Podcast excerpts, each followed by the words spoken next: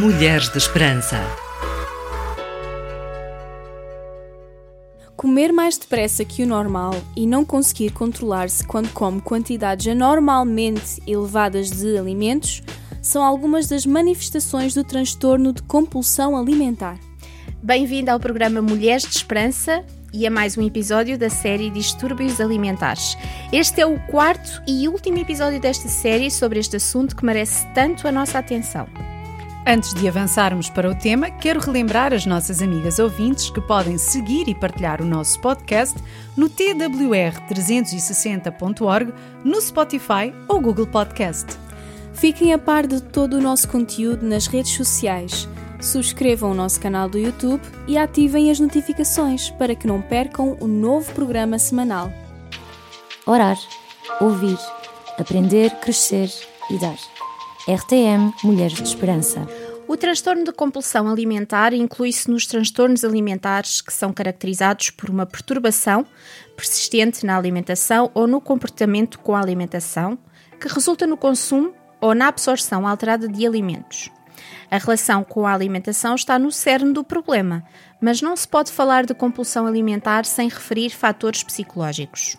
A principal característica é a existência de episódios recorrentes de consumo de grandes quantidades de alimentos. Existe uma sensação de perda de controlo durante os episódios de ingestão compulsiva, bem como sentimentos de culpa e vergonha causados por esta conduta. Nesses episódios, o paciente come mesmo sem sentir fome, até sentir-se desconfortável. Muitas vezes, os doentes comem sozinhos por sentirem vergonha do seu comportamento. Bom, parece-me ser importante referir que, sendo um comportamento que causa vergonha e que leva a que a pessoa o faça sozinha, deve haver uma especial atenção da família. Isso mesmo, Miriam. Temos um testemunho de uma amiga, a Joana, que nos fala sobre isso e diz o seguinte: À frente dos outros, nomeadamente dos meus amigos e colegas, eu não comia ou comia pouquíssimo. E assim que saía do pé das pessoas e ficava sozinha, comia tudo aquilo que não tinha comido antes. A Joana partilhou o seu testemunho e contou que tinha 16 anos quando se sentiu mal com o seu corpo pela primeira vez. Começou a comparar-se com as amigas e deu início a uma dieta sem qualquer acompanhamento profissional. Mas o seu corpo entrou em, num processo de ressaca, pois estava privado de tudo a que se proibia e que estava habituado, o que a levava a comer compulsivamente. A nossa amiga Joana também contou-nos que na adolescência tinha muita dificuldade em comer saudável. Comer fora e perto da escola era um hábito regular. Coisas como hambúrgueres, bolos, torradas ou folhados faziam parte da sua alimentação diária. A verdade é que um transtorno de compulsão alimentar pode mesmo prolongar-se no tempo. Segundo a psicóloga Júlia Machado, os especialistas não falam em cura para o distúrbio, mas apontam algumas boas práticas de controlo. Segundo os especialistas, só é considerado transtorno de compulsão alimentar quando o diagnóstico indica um episódio de compulsão alimentar pelo menos uma vez por semana durante três meses e uma sensação de falta de controle sobre a alimentação, bem como a presença de alguns sintomas associados. Isso, Sónia, e dentro desses sintomas estão o ato de comer muito mais rápido do que o normal, comer até se sentir desconfortavelmente cheio, comer grandes quantidades de um alimento mesmo sem fome, comer sozinho por vergonha, sentir-se nauseado, deprimido ou culpado depois de comer excessivamente. E pode ir até comer alimentos estranhos como arroz cru ou um pote de manteiga. Bom, confesso que isso me assusta um bocado.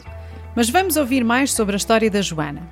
Ela diz o seguinte: Como estava completamente sôfrega com a comida, esfomeada, porque passava o dia inteiro a pensar naquilo que ia comer, tinha quase estratagemas para o fazer. Quase como um alcoólico que traça planos para comprar mais bebida sem ninguém estar a ver. Portanto, quando chegava à hora H, comia muito, muito, muito.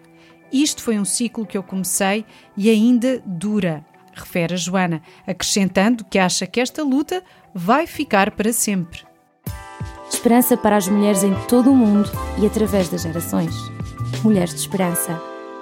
Estamos de volta hoje no último episódio da série sobre transtornos alimentares e a falar sobre compulsão alimentar. Sabias que o transtorno de compulsão alimentar começa, de forma geral, na adolescência ou no início da idade adulta?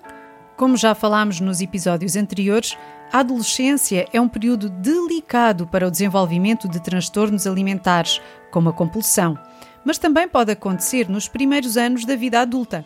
De acordo com a psicóloga Júlia Machado, apenas por volta dos 35 a 40 anos é que a maioria dos pacientes procura ajuda médica.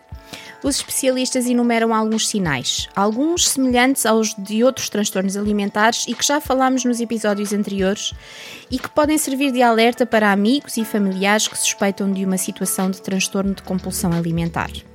E são eles a obesidade, associada à clara e manifesta insatisfação com o peso, frequentes flutuações de peso ao longo de meses ou anos, uso de roupas muito largas para esconder a aparência física, sintomas depressivos, isolamento social, baixa autoestima, presença de comida escondida dentro do quarto, restos ou migalhas de comida espalhados por locais inusitados da casa, como WC ou armários, desaparecimento frequente de comida da despensa ou do frigorífico. Quanto às causas, os especialistas afirmam que a idolatria por figuras com o chamado corpo perfeito ou comentários e ofensas na escola podem ter algum peso. As causas podem ser diversas e normalmente estão associadas a crises de ansiedade ou problemas hormonais, dietas muito restritivas e grandes perdas de peso, bem como perda de emprego, morte de um ente querido, situação de stress emocional grave, etc. Explica a psicóloga Júlia Machado. A mesma psicóloga refere ainda que o apoio psicológico e a psicoterapia, nomeadamente cognitiva comportamental, são fundamentais para trabalhar todos os aspectos, quer emocionais, quer comportamentais, e os pensamentos negativos inerentes. Acrescentando que o apoio desses, destes especialistas deve ser articulado com um nutricionista para garantir que no processo de recuperação e reeducação alimentar não haja deficiências nutricionais. Algo importante que a Joana também nos disse foi Sinto que realmente fala-se muito da anorexia e bulimia, mas muito pouco da compulsão alimentar. É um problema muito sério, mas a verdade é que está enraizado na nossa sociedade, que enquanto uma pessoa come, está bem de saúde.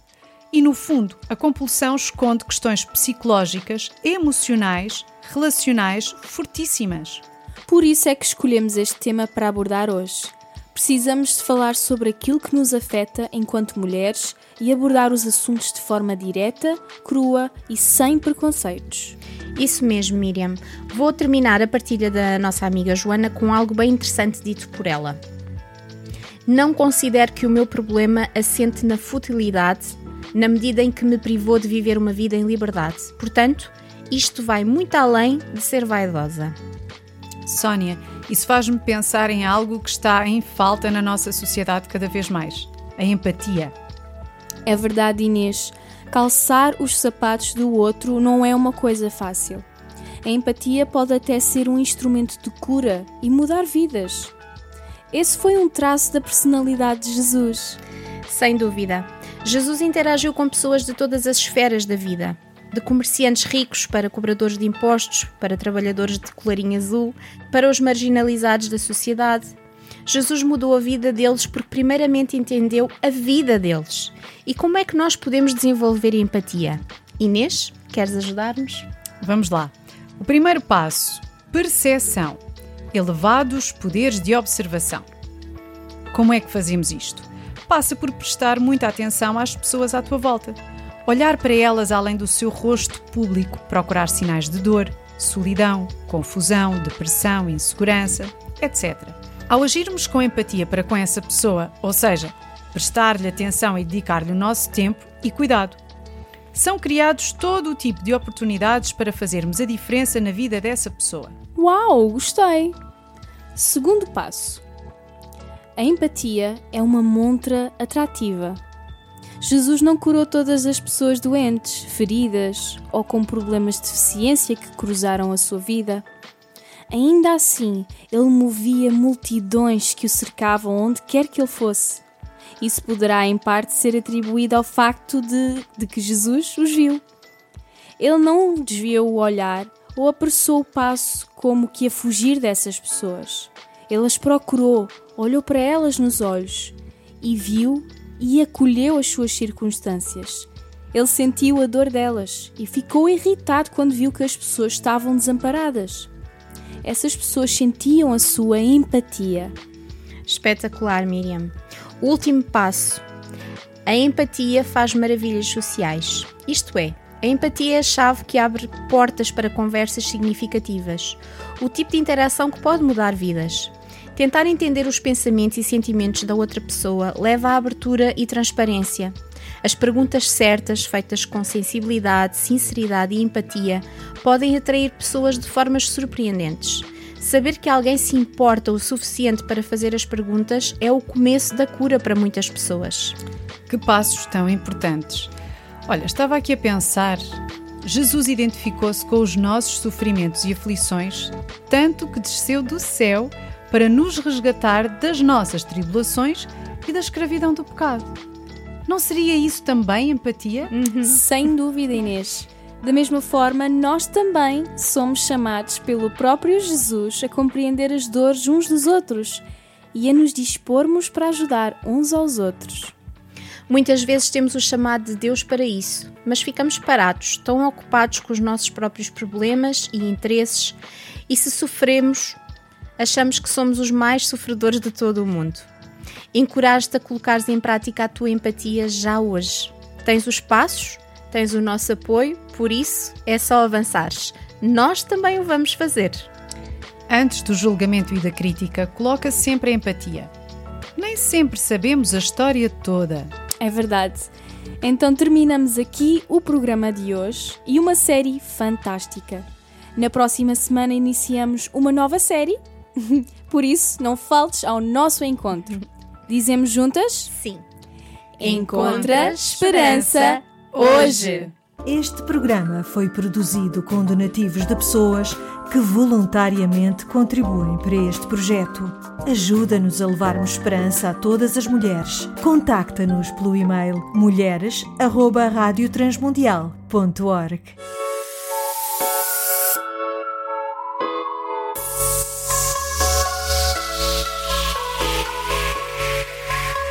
Mulheres de Esperança. Uma produção RTM Portugal.